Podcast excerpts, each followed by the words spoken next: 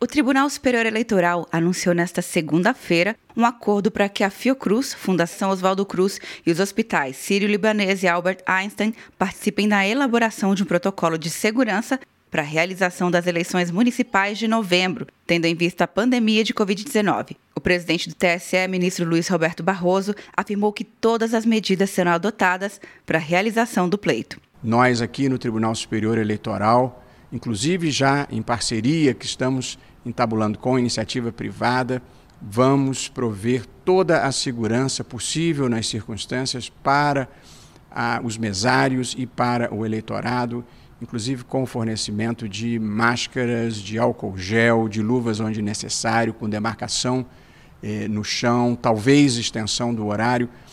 Todas as providências razoáveis e possíveis nós estaremos tomando as instituições devem avaliar todos os riscos de contágio e a saúde pública durante a votação e desenvolver em seguida protocolos sanitários e ambientais para a realização da votação no cenário da pandemia. Segundo Barroso, não haverá custo aos cofres públicos pelo serviço, que será uma ajuda patriótica, conforme escreveu ele em ofício dirigido às instituições. Devido à pandemia, o Congresso promulgou há duas semanas uma emenda à Constituição que adiou o primeiro turno das eleições municipais de 4 de outubro para 15 de novembro. O segundo turno foi alterado de 25 de outubro para 29 de novembro.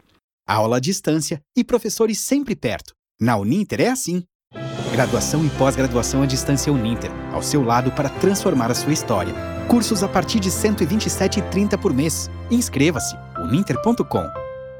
De Brasília, Luciana Castro.